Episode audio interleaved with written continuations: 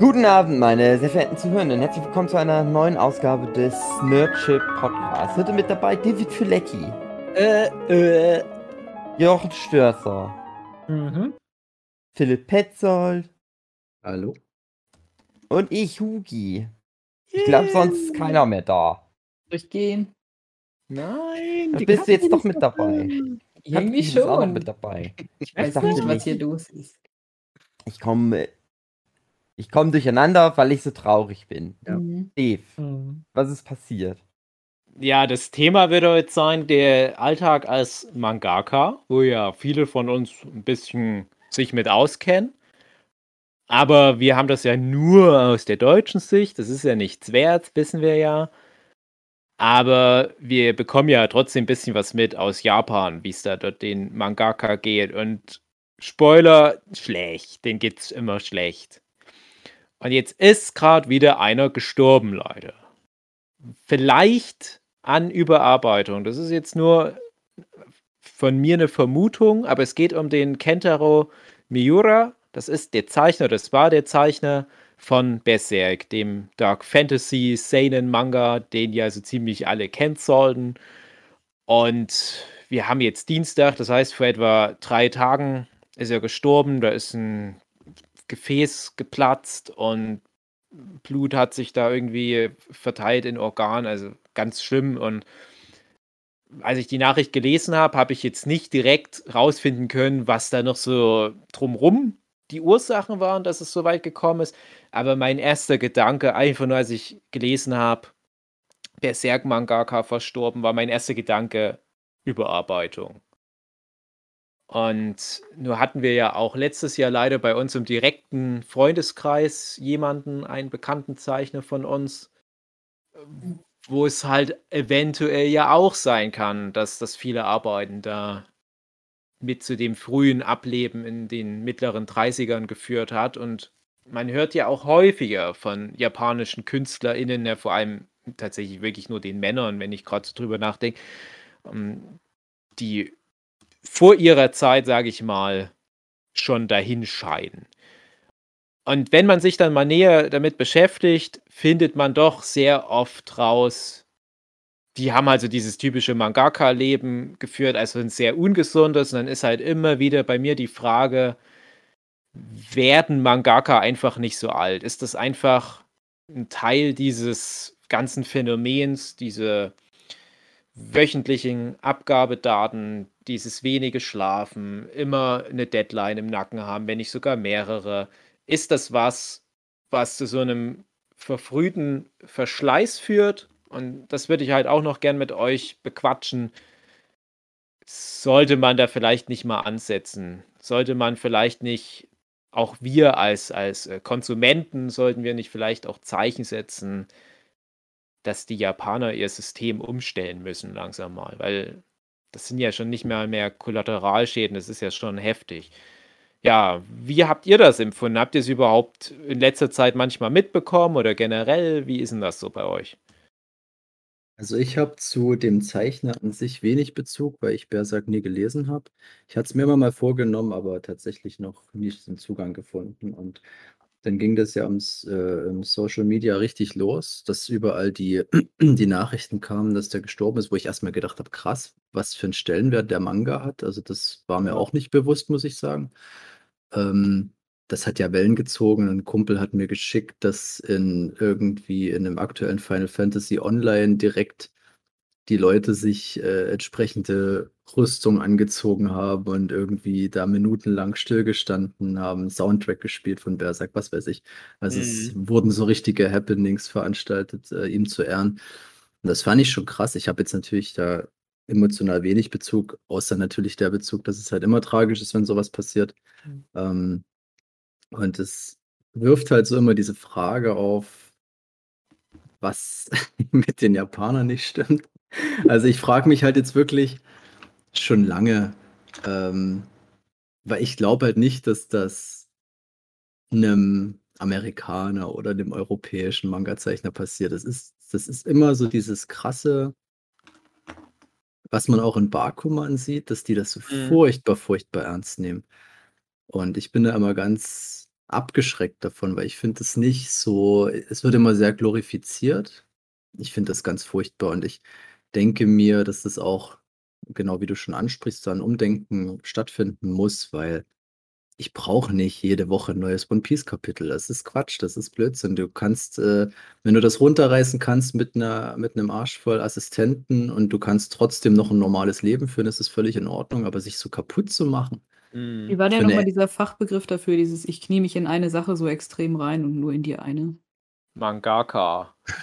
Na, was die Japaner doch so allgemein haben. Ich komme Puh, grad da komme ich weiß nicht nicht genau, was du meinst, ähm, aber, hm. Ne, Gibt's da gibt's gibt's einen Begriff für ein konzentrier dich auf eine Sache nur und darauf so richtig und Na, so 'ne Art Tunnelblick, aber was man da für 'n Ja, Begriff verwenden kann.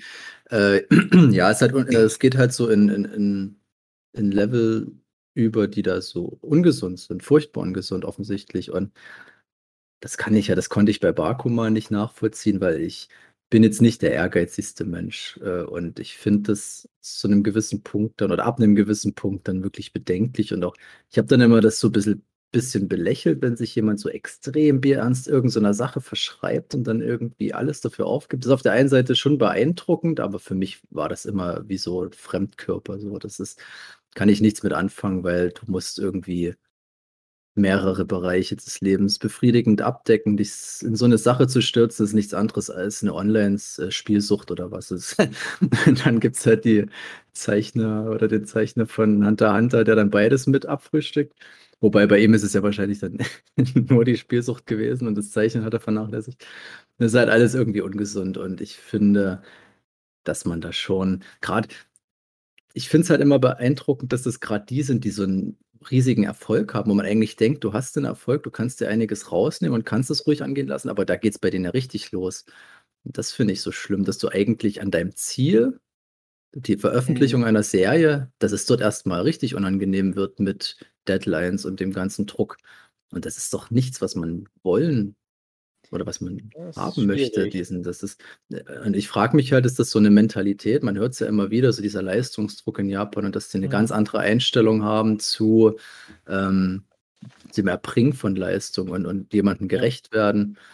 Und das ist ich glaube nicht, dass man da jetzt einfach, äh, wenn der Rest der Welt irgendwie da das anprangert, das wird, glaube ich, nicht viel bringen. Das das ist 'n Umdenken, das muss dort stattfinden und aber auch in allen Bereichen des Lebens, nicht nur jetzt Mangaka, die sind noch mal 'n spezieller Fall, aber das siehst du auch im normalen Arbeitsleben dort, wie die sich Mhm. reinknien oder wie's mir immer völlig fremd war früher, so wenn man hört, dass die Kids da noch irgendwelche Abendschulen besuchen oder nach der Schule noch, äh, Mhm. 'ne Weiterschule machen und so, wo ich denke: „Meine Güte, das ist das ist zu krass.“ Und Ja, da wäre ja. ich dann raus. Also, wenn's um eine Sache geht, der man sich ja. so komplett verschrieben hat, aber halt Ja, vor allem, so aus 'ner dann Leidenschaft raus, kann ich das Ja. schon irgendwie verstehen und ich finde, das hat auch so 'n bisschen was Ja, ja, Romantisches. so bis zu das auf jeden Fall, also bis Aber zu wenn dem Punkt, man wo es an die Gesundheit geht. Ja, aber dieses ich übertreibe das jetzt so allgemein. Ich muss jetzt noch auf die Abendschule und das ist ja eigentlich nichts, was man was dann so persönlich den P Personen das so zu zuzuschreiben ist, sondern ja, die machen sich halt einfach nur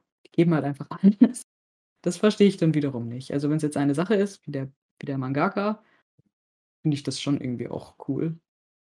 Ja, ja, zu 'nem gewissen Punkt Aber auf jeden Fall, aber das ja, es gibt halt immer die halt Grenzen. Mhm. differenzieren. Vielleicht würde er's halt trotzdem tun, selbst wenn er wüsste, dass er dann ihm das dann das Leben kostet früh. Mhm. Ganz schwierig. Also, ich muss auch sagen, das das Thema ist für mich auch grad, äh, recht persönlich. Ich habe es ja auch schon neulich mal in unserer Jubiläumsfolge angesprochen, ähm, dass ich grad halt auch zu viel arbeite. Ich arbeite immer zu viel, ist ganz klar. Und ich bin ja auch, ähm, ja, Profizeichner, aber ich ich streue das ja mehr.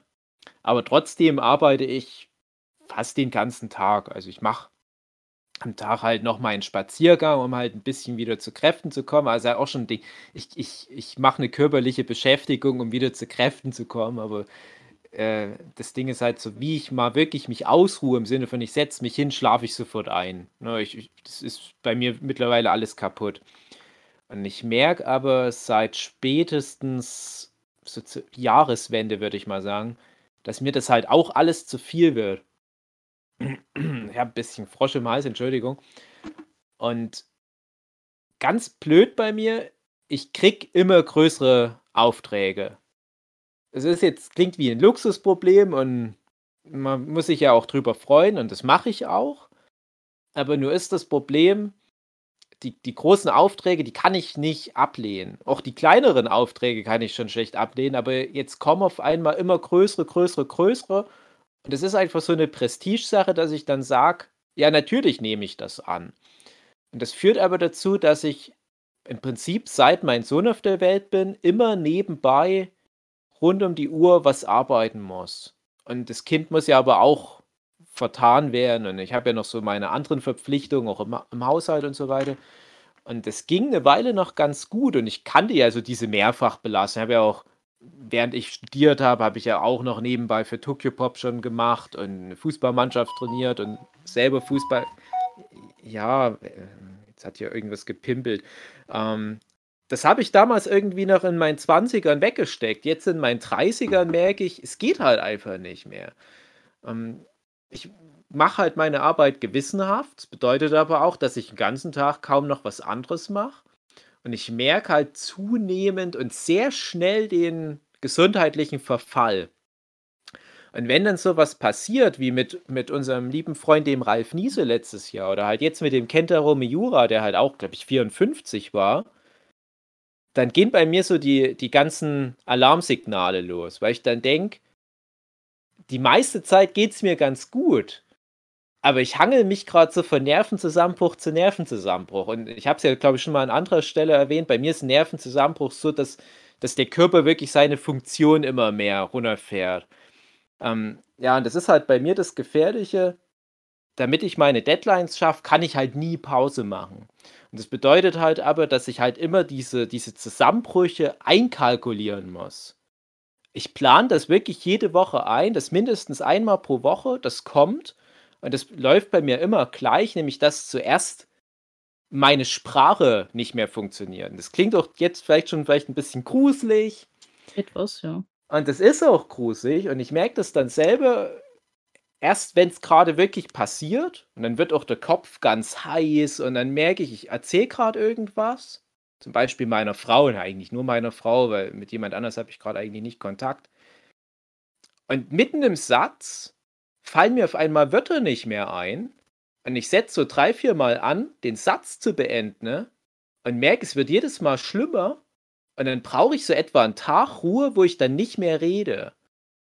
Und ich kann aber trotzdem noch weiterarbeiten. Und mein Körper hat sich halt so dran gewöhnt, immer zu arbeiten, immer zu funktionieren, dass der halt so die unwichtigeren Sachen, wie zum Beispiel Sprechen, erstmal ausschaltet, damit mehr kognitive Leistung für das Zeichnen zum Beispiel übrig ist.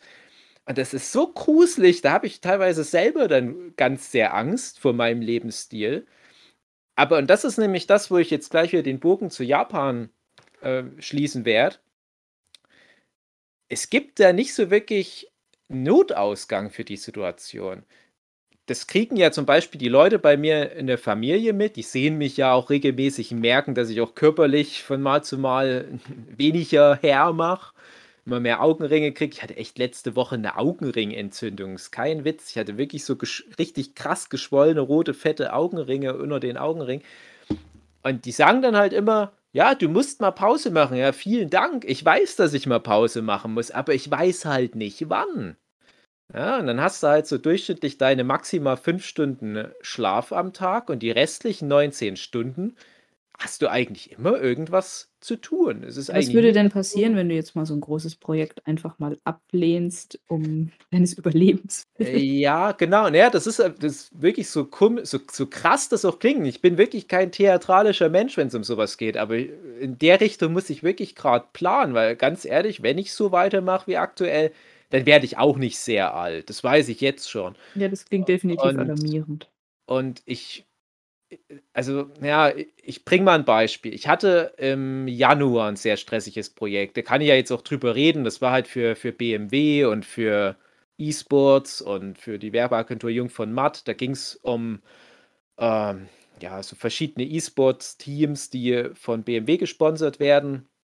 das sollte halt als Promo ein, ein Manga erscheint, der heißt Heroes of Rivalry. Da hast du das Story gemacht für diesen E Eki Unter anderem, ja, äh, Storyboard gemacht und halt so Konzeptionierung mitgemacht und, Mhm. ähm, ganz viele Zeichnungen halt auch, wo ich die Stimmt, da wollte ich dich noch mal fragen und dann ist es irgendwie untergegangen, ja. Ja, genau. Das ist halt auch bei mir das Ding, weil schon wieder so viele andere Sachen da danach kamen. Ich hatte eigentlich nie so richtig Zeit, das mal auch so mental sacken zu lassen. Und das war vielleicht somit das stressigste Projekt, was ich je hatte, weil wir wirklich in 'ner Rekordzeit praktisch 'n ganzes Buch machen mussten. Und das führte dann dazu, dass ich da pro Woche echt nur noch 3 Nächte geschlafen habe. Und das ist meine ich nicht im Sinne von, ich habe da nur 3 Stunden pro Tag geschlafen. Ne, ich habe Mhm. wirklich nur noch so jeden jede zweite Nacht überhaupt geschlafen und dann auch nicht lang. Und da war ich so hinüber, also schon während des Projekts, aber das musste fertig werden und ich habe das auch hinbekommen. Und das damit beweise ich mir halt auch so, dieser japanische Rhythmus, der ist prinzipiell machbar. Aber die Japaner machen das ja immer so. Das ist halt der Punkt. Und bei mir war es halt so, ich habe mir gedacht, ich muss jetzt Pause machen. Und wenn's ein Tag ist und ich habe das nicht geschafft, seit Januar einen Tag mir freizunehmen. Und das ist halt genau das Problem. Und das stimmt, ich müsste halt große Projekte abblasen, aber dann kommen halt Projekte, da kannst du einfach nicht nein sagen. Das ist, äh und ich glaube, das ist genau das Problem bei den Japanern. Das ist halt auch so 'n Prestigeding. Du hast ja auch 'nen gewissen Arbeitsethos. Und mir fällt das eh schon schwer, Auftrag also potenziellen Auftraggebern was abzusagen. Teilweise kommen da welche mit 'nem ganz schlecht bezahlten publiken Auftrag und trotzdem überlege ich noch, wie ich das irgendwie reinquetschen kann. Und ich habe mit der Geburt von meinem Sohn angefangen, viel konsequenter auszusortieren. Habe schon da meiner Frau gesagt: „Ich nehme jetzt nur noch die ganz großen Aufträge an, damit wir halt auch gut davon leben können und damit ich vielleicht aufs ganze Jahr gerechnet nicht so viel arbeiten muss für so 'n gewisses Grundeinkommen.“ Und dann passiert aber genau das, was ich in Anführungsstrichen befürchtet habe. Wenn du die Kleinen ablehnst, dann kommen noch viel mehr von den Großen und dann musst du dich ja erst mal an dein Wort halten und sagen: „Ja, das ist genau die Größenordnung, wo ich gesagt habe, die nehme ich an. Deswegen nehme ich die auch aktuell an. Und ich müsste jetzt schon anfangen, die ganz Großen auszusortieren.“ Also auch mal so ich darf jetzt nicht die Auftraggeber nennen, die ich alle so habe aktuell, weil die Projekte noch nicht, äh, in in so 'nem Bereich sind, wo man drüber offi offen sprechen darf. Aber wenn ich euch das jetzt aufzählen würde, würdet ihr auch sagen: „Ja, natürlich machst du bitte den Auftrag. Das ist ja 'n cooles Prestigeprojekt.“ Aber ich werde jetzt diese Prestigedinger halt auch ablehnen müssen. Und ich habe jetzt seit Januar halt immer so vor mir das halt hergeschoben, diesen einen Tag mir mal freinehmen und habe dann gesagt: „Na, März wird wahrscheinlich was frei.“ Dann im März gemerkt: „Ah, ne, im April aber vielleicht.“ So, und jetzt sind wir schon so weit, dass ich jetzt schon weiß, frühestens im Juli. Und als ich neulich davon erzählt habe, da wisst ja vielleicht noch, da habe ich noch so von Ende Mai erzählt. Jetzt ist der Mai der schlimmste Monat aller Zeiten, ne? Äh, 19-Stunden-Schicht jeden Tag. Und ja, also ich muss halt meine mein komplettes zukünftiges Freiberuflerleben umdenken. Das ist halt jetzt der Punkt. Und jetzt abschließend dazu noch mal ich glaube, Japaner würden das ums Verrecken im wahrsten Sinne nicht machen, dass die so so was ablehnen würden. Und ich glaube, da ist halt genau der Punkt, wo wo ich mich halt jetzt dazu durchringen muss und ich werde es dann halt auch bald machen, konsequenter was ablehnen. Ich glaube, das ist genau der Punkt, wo die Japaner sich das durch ihre Kultur verbaut haben. Und dann grad wenn du halt so jemand wie 'n Kentaro Miura bist oder 'n, äh, Yoshito Usui, der Shin-chan zeichnet und so weiter. Na gut, der ist in Tod gestürzt. Das war nicht Überarbeitung, der ist beim Wandern gestürzt. Aber wenn du halt so 'ne Größenordnung hast, dann hast du immer so viele krasse Sachen aufm Tisch, dass du wahrscheinlich dann halt auch sagst, ne: „Ich habe ja meine ganze Jugend darauf hingearbeitet. Warum soll ich genau jetzt, wo der Traum wahr geworden ist, wie der Philipp schon vorhin sagte warum soll ich jetzt aufhören damit?“ Es ist Ja, und einfach dann Anstand, dass man dafür dann irgendwann 'n Löffel an abgibt. Das gehört sich dann halt einfach Ja, das so. ist das ist total ja, das ist das ist halt das Mhm. kaputte System. Und vielleicht ist es halt genau das, wo mein Problem ist, wie ich halt da sozialisiert wurde als wie alt war ich denn da? 15-Jähriger, der dann halt in den Manga-Boom so reingewachsen ist und von vornherein immer dieses Ideal des japanischen Mangaka mitbekommen hat. Und dann hast du, wie gesagt, schlimmstenfalls so was wie Bakuman. Und in Bakuman kann ich mich voll drinne wiedererkennen. So dieses, äh, wo der Momotaro im Krankenhaus liegt. Ich kenne ja, wie gesagt, die echten Namen nicht von den Figuren, aber wo der im Krankenhaus liegt und weiterarbeitet und dann kommt da noch so diese Sparkles und alles ist cool und ja, mach weiter, äh, Momotaro. Moritaka. Genau. Äh, und als ich das gelesen habe, dachte ich auch, du Vollidiot. Aber genau das habe ich zum Beispiel letztes Jahr mit meinem kaputten Ellenbogen gemacht. Ich habe halt, damit ich meine Deadlines schaffe, mit meinem kaputten Ellenbogen und furchtbaren Schmerzen meinen Scheiß fertig gezeichnet. Und dann dachte ich halt auch, ja, auch nicht besser als Momotaro. Ja, das aus dem Kopf rauszukriegen, so diese Denke und, und diesen Arbeitsethos, das wird ja halt jetzt die nächste große Challenge für mich. Und anders wird es nicht gehen, definitiv. Mhm. Hast du Aber schon wie, ab und zu mal so äh, Wanderurlaub gemacht? Ja. Irgendwo. Nimmst du da dein Zeichnerzeug mit? Ja. Lass es mal daheim. ja, das ist halt das Ding. Jetzt mittlerweile würde das sogar gehen. Zum Beispiel, als wir auch zusammen in Japan waren, Jochen, mhm. da hatte ich immer den Schlaufuchsfilter. Damals habe ich ja noch den Kindercomic der Schlaufuchs gemacht. Und ich bin die kompletten zwei Wochen Japan nur durch die Welt marschiert mit, kann ich daraus eine Episode für meinen Kindercomic machen? Und genau das habe ich mhm. halt gemacht unterwegs. Ich habe halt Skizzen gemacht und so weiter. Und ich auch, das, das war ja so, so ein, ein Halbseiter. Mhm. Halbe DIN A4-Seite, wenn ich es mich richtig weiß. Ja, schon eine ganze DIN A4-Seite, also ganze, ein mhm. ganz kleines bisschen Rahmen noch unten frei, ja. Aber ähm, ja, und das war einmal die Woche. Ja. Und wenn man sich jetzt vorstellt, so Manga-Zeichner machen halt ein Kapitel pro Woche. Jede Woche. Seit Berserk, ja, wie lange ist das gelaufen? 89 30 Jahre. Ja. Über 30 Jahre. Über 30 Jahre, ja. ja. Das, das, das ja gut, man muss auch sagen, also ich, ich, ich, ich, will, ich will mich gar nicht mit dem Output von Japanern vergleichen. Also der Schlaufuchs lief ja bei mir auch nebenbei und er war ja komplett mhm. in Farbe. Ähm, ich kann es halt nur so umrechnen, ich mache im Durchschnitt pro Jahr so etwa fünf, sechs Bücher. Das sind aber nicht alles 200 Seiten dicke Manga-Bände. Und ein Mangaka macht halt genau das. Der macht halt 5, 6, mhm. 200 Seiten starke Bände. Die haben natürlich wieder ihre Assistenten, kann man auch wieder schlecht umrechnen. Es ist, es ist kaum möglich, umzurechnen, was ein japanischer Illustrator oder Mangaka macht und was ein europäischer Illustrator oder Comiczeichnerin macht. Ich glaube aber, so dieses Trugbild, dass die Mangaka so viel krasser sind, ich glaube, das muss man auch ein bisschen überdenken. Ich glaube, wir haben genug in Deutschland, die sich auch konsequent den ganzen Tag nur mit der Arbeit beschäftigen. Also ich kenne auch noch einige Kolleginnen von uns, die leben voll dieses Leben, wie es ein Mangaka macht. Den ganzen Tag nur am Zeichentisch. Ob die jetzt Manga zeichnen, das ist ja dann egal, aber die, die schaff, schaffen den ganzen Tag. Und für mich die ganz große Frage ist da halt auch immer wieder bei den Japanern, wie ist das mit der Motivation? Weil wir Europäer, wir müssen ja auch immer noch viele Projekte annehmen, wo wir nicht mit so viel Herzblut dran sind, wo wir halt einfach nur eine Auftragsarbeit annehmen, um Miete zu bezahlen. Während ein japanischer Mangaka ja in der Regel sein Herzensprojekt macht. Also gerade mhm. der Kentaro Miura, würde ich jetzt einfach mal behaupten, der hat da seinen Traum gelebt mit diesem Berserk-Manga. Mhm. Oder jetzt ein Eiichiro Oda mit One Piece, das ist ja das nächste Ding. Wo ich halt nicht weiß, wie das wäre.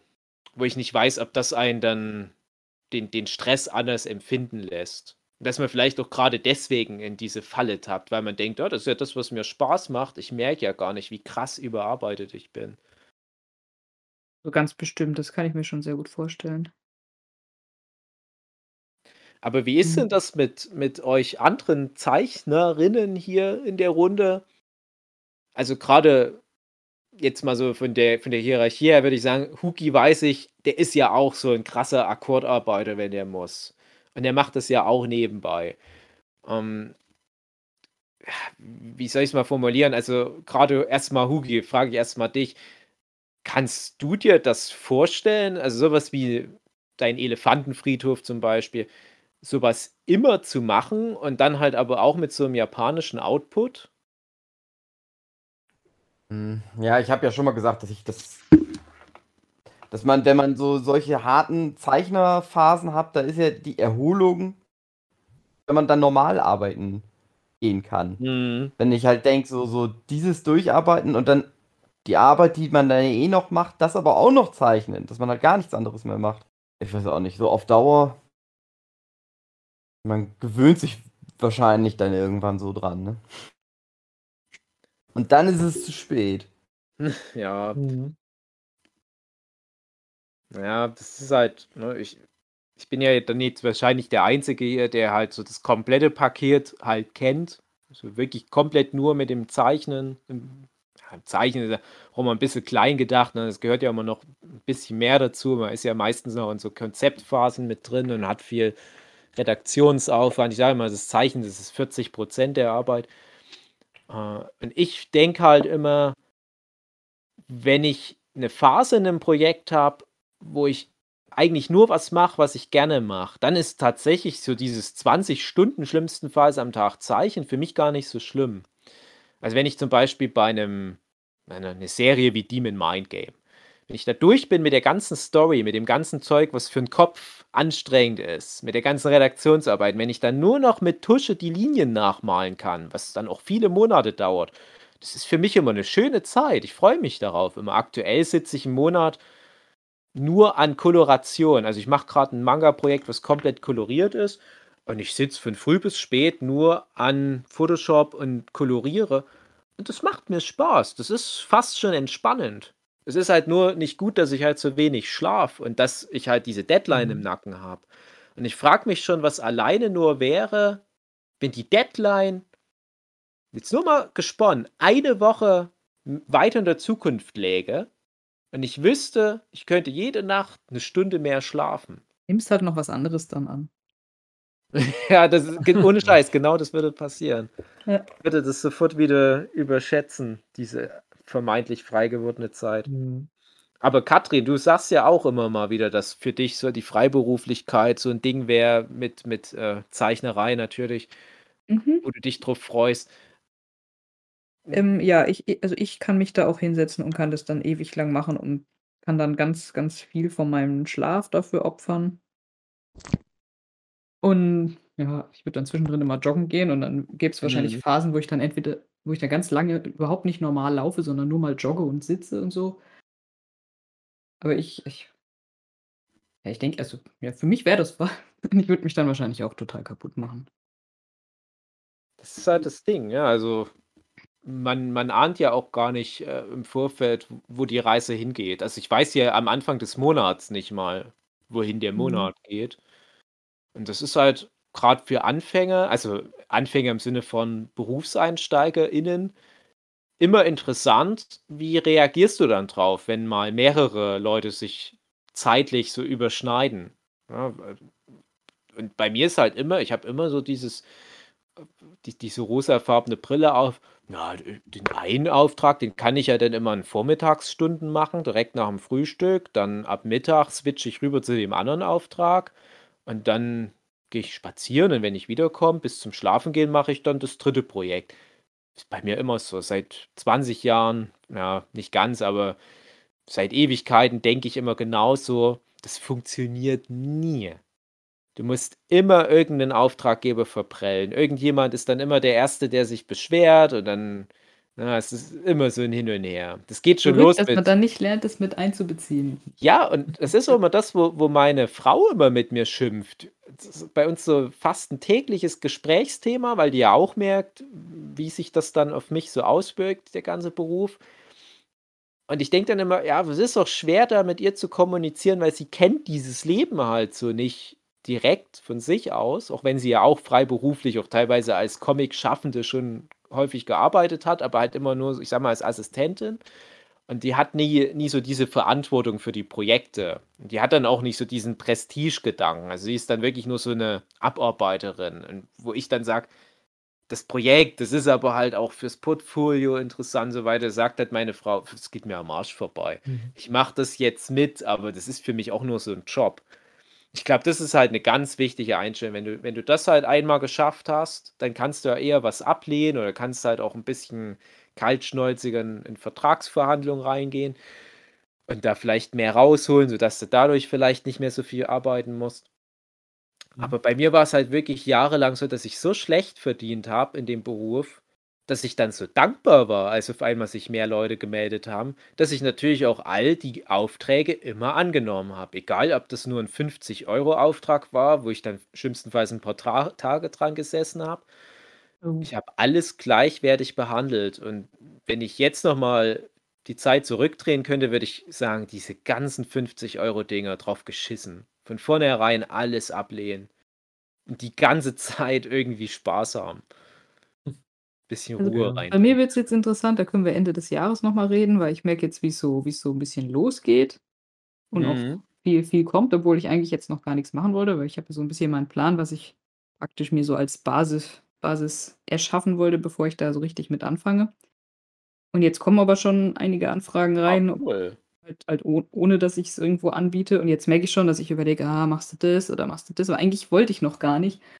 Fange jetzt halt auch schon an, mich mit den Leuten rumzuschlagen und ärgere mich hinterher, dass ich dann da so viel Schreiberei habe und dann da auch nichts mehr Ja. rumkommt. Denke, da würde ich, würd ich jetzt bloß bei meinem Plan bleiben und das jetzt mal alles jetzt mal ablehnen und erstmal meinen Mist da fertig machen, den ich mir vorgenommen habe. Also da bin ich gerade so ein bisschen im Struggeln. Das ist auch echt wirr, was man da, was da teilweise so kommt. Also, Leit die alle an mich weiter, ich mach die alle. Aufträge. nein, sollst du Mhm. nicht. Ja, aber das geht ja schon mal Ähm. gut los, weil das ist halt genau mal das Ding, was ich dann halt auch immer mache. Ich plane halt auch mindestens ein Jahr im Vorfeld. Das Mhm. klingt übertrieben, aber du musst als, als Freiberufler, du musst echt lange, lange im Vorfeld schon so ein bisschen da deine, deine Monate vertun, ähm, weil eh immer alles nochmal anders kommt. Und bei mir ist immer so ein Running Gag. Ich gehe mit meiner Frau spazieren, ja jeden Tag. Und ich nutze die Zeit, habe ich auch schon mal an anderer Stelle erwähnt, ich nutze diese Spaziergänge immer, um meine nächsten Tage zu planen. Weil ich wirklich, an meisten Tagen muss ich wirklich in halbstunden Schritten planen, damit ich fertig werde mit meinem Kram. Und immer wenn ich dann einen Stand habe, sagen wir mal, wir, hat, wir haben dann eine Stunde drüber gequatscht. Meine Frau muss eigentlich nur zuhören. Mir hilft es nur, das mal auszusprechen, um halt so im Kopf diesen Terminplaner sinnvoll aufzubereiten. Und so wie ich dann einen Plan habe, wo ich sage, das könnte funktionieren, da komme ich nach Hause, öffne meine E-Mails und habe da drei, vier E-Mails, die alles sofort wieder zerbomben. Und wenn das bei dir jetzt schon so losgeht, Katrin, dann mach dich auf was gefasst, wenn du dann einmal richtig startest. Das, das wird nicht besser. Also, wie Mhm. man es halt definiert, besser. Ne? Also, schön für Ja, die dann ist es Aufträge. gut, wenn ich mich da mal richtig mit noch vorher noch auseinandersetze, wie ich das dann handhabe, glaube ich. Ja, ja, auch da vielleicht dann auch, was, was ich ja schon seit Jahren immer wieder probiere, dieser Studio-Gedanke. Das war zum Beispiel auch was, was bei diesem Heroes of Rivalry-Projekt dann halt mit im, im Raum stand. Die Agentur, die das umgesetzt hat, die auch mich dann halt mit reingeholt hat, die hat halt gesagt, für die grafische finale Umsetzung, die wollen da schon ein Studio haben. Also die wollen das nicht nur von einer einzelnen Person geschuldet haben, die, die Verantwortung. Und da dachte ich, ja, das ist eigentlich schlau. Das ist halt so, wie eine Agentur halt denkt. Ja, also meine Frau arbeitet ja auch in der Werbeagentur und da kriegst du ja auch viel mit. Es ist einfach ungewöhnlich, dass eine Person so viel schultert.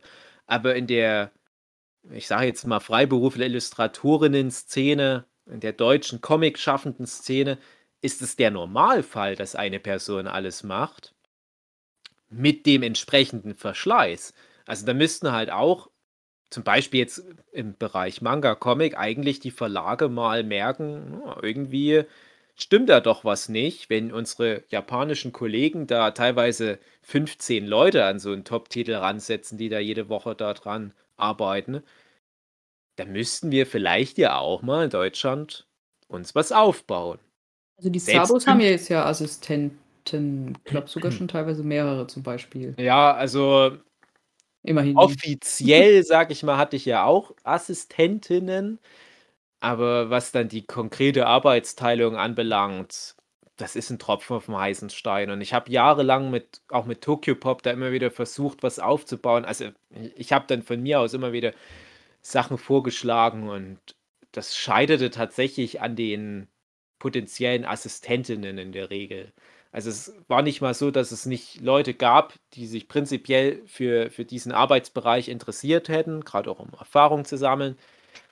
Aber da ist halt nicht so diese Professionalität drin, wie du das in anderen Ländern hast. Und ich mache gerade zum Beispiel ein Projekt, wo ich auch nur einer von mehreren bin, die daran arbeiten.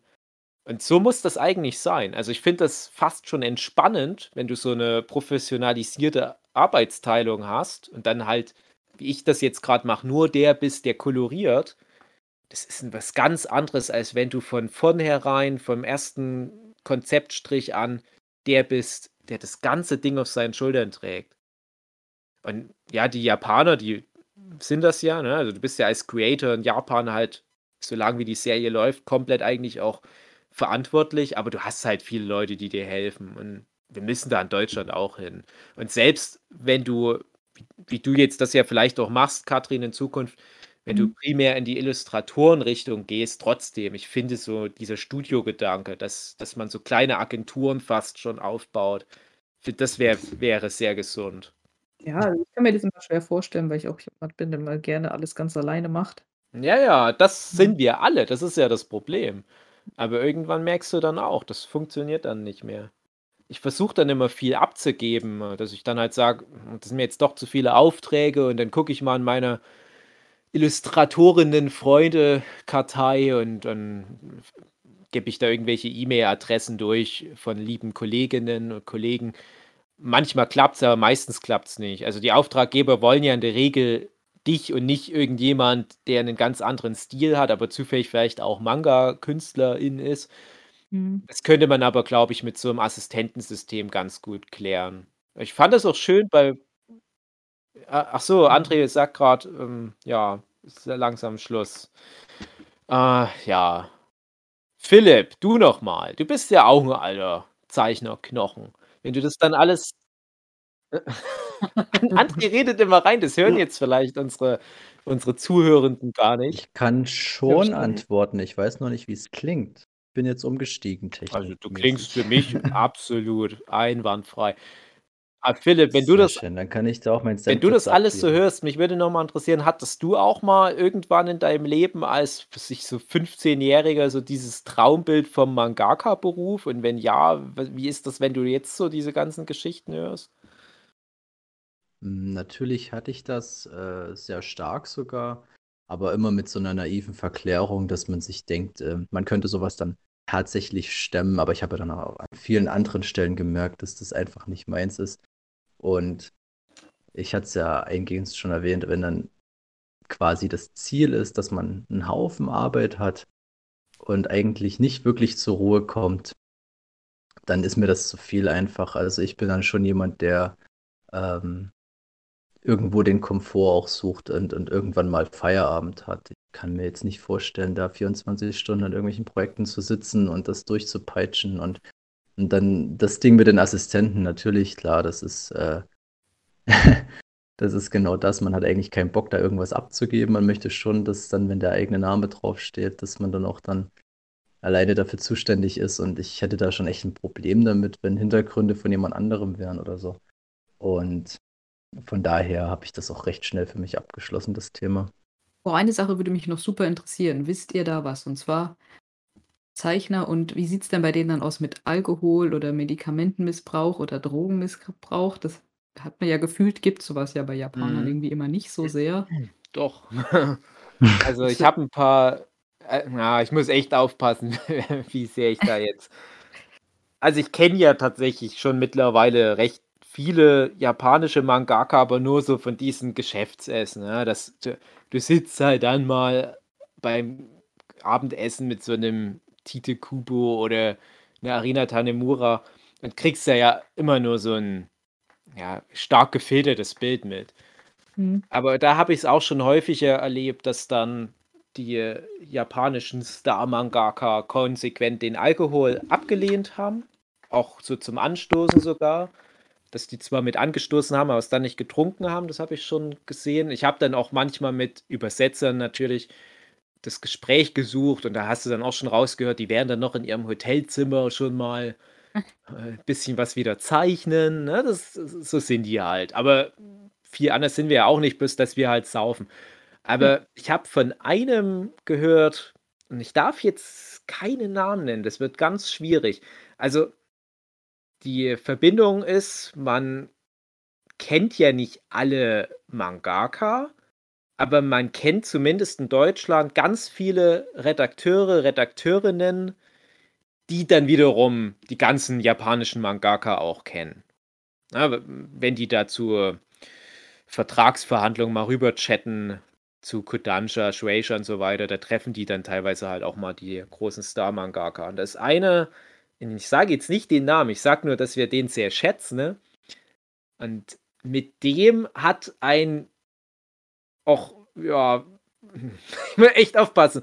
Ich sage mal, ein, ein Redaktionsmensch, der auch ein bisschen Deutsch in der Öffentlichkeit steht, mit dem hat er schon einige Eskapaden erlebt. Also, da, ja, hm. Äh, denkt euch den Rest. Aber dann denke ich mir, ja, wenn das aber dann so der Lifestyle ist, krass, dass dann noch so dieser Output auch zustande kommt. Mehr sage ich dazu nicht, aber ich glaube einfach, das ist wahrscheinlich wie bei deutschen FreiberuflerInnen auch. Manche brauchen halt dann die Substanzen, andere brauchen die nicht. Aber ich gehe mal schwer davon aus, dass da schon auch einige da aufputschen müssen. Für, für wie auch welchen, immer man aufputscht. Ähm, für welchen Zeichner stand dann der aus Bakuman, der, der ähm, Kazuya, der das mit dem Seeotter gemacht Mit hat? dem Seeotto, ja. Mhm. Das ist meine Vermutung, dass es Hunter Hunter sein könnte. Mhm. Oder eventuell vom Zeichenstil her dieser äh, Bo Bo Bo no Bo Bo Bo Bo Bo Bo Bo Bo Bo. Ihr wisst schon, der mit dem. Afro. Ja, weil mir der gerade einfällt, weil der ja dann auch öfter mal ein bisschen was getrunken hat, gerne. Ja, genau. Viel Ja, geraucht und so. ja, also ich kenne halt viele Geschichten von Mangaka, von japanischen Star-Mangaka, die sind sehr, sehr bescheiden, die Geschichten. Also da passiert nicht viel. Da ist so das Crazieste, was die dann mal machen, dass die einmal in der Woche eine Runde Videospiele spielen mit ihren Assistentinnen. Aber ehrlich gesagt, als ich das damals das erste Mal gehört habe, irgendwie mal bei einem Abendessen auf eine Any, Any Magic vielleicht mal, da dachte ich noch so, oh Gott, ihr armen Schweine. Und das sage ich jetzt als jemand, der schon seit fast zwei Jahren kein Videospiel mehr gespielt hat, aus Zeitgründen. Ne? Also, soweit ist es schon. Denke ich mir, wow, krass, die schaffen das einmal in der Woche, Videospiele zu spielen. Gar nicht so schlecht. Aber ich habe ja noch genug Sachen, wo ich sagen kann, das ist so wie, wie ein Privatleben. Ja? Auch, auch wenn da nicht viel jeden Tag davon abfällt, wenn ich auch nicht weiß, wie lange das meine Frau noch mit mir durchzieht, aber das, das passiert ja noch. Alleine, dass ich jetzt mit euch so Podcasts aufnehme, gut, ich zeichne nebenbei, ja, aber da, da, ich glaube, das sind schon so Sachen, wo die Japaner dann konsequent sagen, nee, das, das geht nicht. Alleine bei einem Eiichiro Oda, da habe ich da Horrorgeschichten gehört, dass der nur einmal im Monat seine Kinder mal kurz sieht oder so. Das, ist, ja, das ist zu heftig. Zu viel Ja. Ablenkung. Das ist nicht schlecht. Wie, ob das alles so stimmt, das weiß ich natürlich auch nicht, aber irgendwoher kommen halt solche Geschichten immer mal. Bestenfalls machst du es wie ein Akira Toriyama, der dann halt irgendwie Ja. einen Stil für sich gefunden hat, den die Leute angenommen haben, wo der dann halt in ein, zwei Kapiteln jede Woche, äh, ein, zwei Tagen jede Woche seine Kapitel fertig gemacht hat. Und den Rest der Woche konnte er halt Spaß haben, Modellbausätze bauen. Und das ist halt immer so Ja. mein Traumbild gewesen, aber ich Ja. schaffe es halt einfach nicht, so einen Stil zu etablieren für mich. Ja, ich glaube, du bist für Akira Toriyama-Verhältnisse zu sehr mit Herzblut bei der Sache. Ich glaube, der hatte das auch mal. Aber irgendwann war das bei dem vorbei, glaube ich, dass der dann auch gesagt hat, ich will einfach raus aus der Nummer und irgendwie das Leben genießen, weil da kam ja auch Mhm. nicht mehr so viel bei ihm dann im Nach. Für mich auch ganz äh, gruselig damals. Ähm, das ist auch einer meiner großen Mangaka-Helden meiner Jugend, der Videogirl Eye-Zeichner. Mhm. Der war auch einer der, der Zeichner, die der Herr Torishima betreut hat. Also der hat halt den Akira Toriyama und halt den Masakatsu Katsura, Katsura, Irgendwie glaube ich, ja, betreut. Und als ich damals den Herrn Torishima das erste Mal getroffen habe, hat er halt auch gemeint, dass der gerade mit dem Katsura auf Signiertour war und dass der Katsura kaum noch was sieht und kaum noch den Stift halten kann.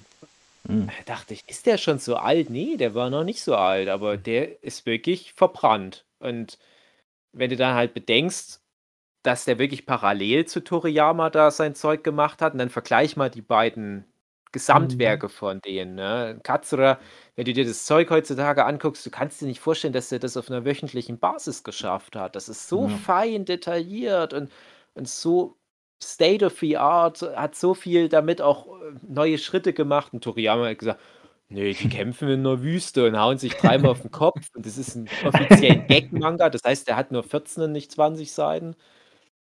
Doch egal. Das Ja, habe ich also- nicht gewusst, dass das wöchentlich rausgekommen ist, Video Girl. AI. Ja, krass. all die ja. schon Charme-Sachen. Guck dir auch mal sowas wie, wie JoJo's Bizarre Adventure oder Death Note und Mhm. so weiter an. Dieses frickelige Zeug, das ist alles Mhm. wöchentlich erschienen, das kann man sich Ja, gar aber nicht der, mehr der Katsu, Katsura, der hatte doch dann auch diese, dieses krasse architektonische immer noch, so diese ganzen. Ja. Klar, das Und machen ja auch mit die Assistenten, aber, Ja. aber trotzdem, also ich glaube, so schon dieser Basisstil, Ja. auch was die Figuren Ja, anbelangt, das ist Die so großen krass. Gesichter, die waren ja alle immer perfekt gezeichnet. Ja. Und du Ja. musst ja auch bedenken, alleine die Storyboards, das ist ja, das ist ja schon die Hälfte der Arbeit und das machen ja trotzdem noch die Chefmangaka dann selber. Also das ist alles, egal wie viele Assistenten du hast, das ist trotzdem immer wieder anstrengend. Ich merke auch sogar, wenn ich manchmal Assistenten habe, das macht es manchmal eher noch stressiger, weil du dann halt immer den Assistentinnen über die Schulter schaust und guckst, ob die auch alles richtig machen. Im Zweifelsfall machst du das einfach alles nochmal neu, ist total traurig. Mhm. Also geht's mir. Ja, du bräuchtest halt welche, die du länger hast und wo du dich dann auch drauf verlassen kannst. Ja, und vor allem halt, wie gesagt, welche, die so krass professionalisiert sind. Das ist immer was, wenn Mhm. ich dann sowas wie Bakuman mir angucke, da wären immer meine Augen groß, wenn du dann so eine Figur hast wie dieser Chefassistent, Mhm. der dann sagt, nö, ist mir egal, ich will keine eigene Serie. Ich bin Mhm. ein Arbeiter, ich mache perfekte Hintergründe und ich weise die anderen Assistentinnen an, das ist meine Aufgabe. Der hat keine künstlerischen, ideellen Ambitionen darüber hinaus. Davon träume ich immer. So ein Mensch da irgendwie in Deutschland mal ranzuzüchten. Aber ja, nee, wird nicht passieren. Wenn, dann müsste ich das machen, um mal runterzukommen, dass ich nur noch Assistent bin. So, ich höre Mhm. gerade eine Uhr. Äh, das heißt, hat noch jemand ein finales Wort? Also, äh, vielleicht nur noch ganz kurz abschließend euer Fazit. Könntet ihr damit leben, dass eure ganzen geliebten japanischen Serien nicht mehr im Wochenrhythmus rauskommen, wenn ihr wisst, dass es dafür dann den Leuten ein bisschen besser geht? Ja. Also von mir aus Ja. ja, weil es gibt ja auch genug Serien. Ist jetzt nicht so, dass dann da Ja. Ja. Mangel ist und ich mich langweil. Beherrscht. Ja. Für uns ist das, glaube ich, alle ganz selbstverständlich. Aber ich wette, wenn du die Frage jetzt mal im Internet mal der großen Masse äh, mal zum Beantworten stellen würdest, da würden zwar natürlich die meisten, die sich oft melden, sagen, "Oh, selbstverständlich kriegen die noch eine Woche mehr Zeit. Aber lies dann mal, wenn mal bei One Piece Eiichiro Oda doch mal so in zwei Wochen ähm, so in zwei Wochen Pause sich nimmt. Lies dann mal die Kommentare. Und dann siehst du, woran du bist in der Szene. ja, aber wir kommen ja sowieso auch nicht hinterher, uns das Zeug reinzuziehen. Wir sind ja beschäftigt mit Zeichnen. Ja, bei uns, ja, ja. Ich merke dann immer später, so, jetzt ist da schon, sind da schon so viele Bände rausgekommen. Ah, gut. Kaufe ich mir. Ach, ich hoffe jedenfalls, dass Eiichiro Oda sein One Piece mit guter Gesundheit beenden kann und danach mit seinen Kindern deren 30. und 40. Geburtstag feiern kann. Dass ihr noch wiedererkennt. Ja, Naja, liebe Zuhörende, was meint, was, was, was sagt ihr dazu? Seid ihr lieber, seid ihr eher Team, alle sollen sich tot arbeiten oder alle so ein schönes Leben haben? Schreibt es uns und habt dann noch eine schöne, ruhige Woche. Nicht so viel, nicht so viel Stress. ja, Genau.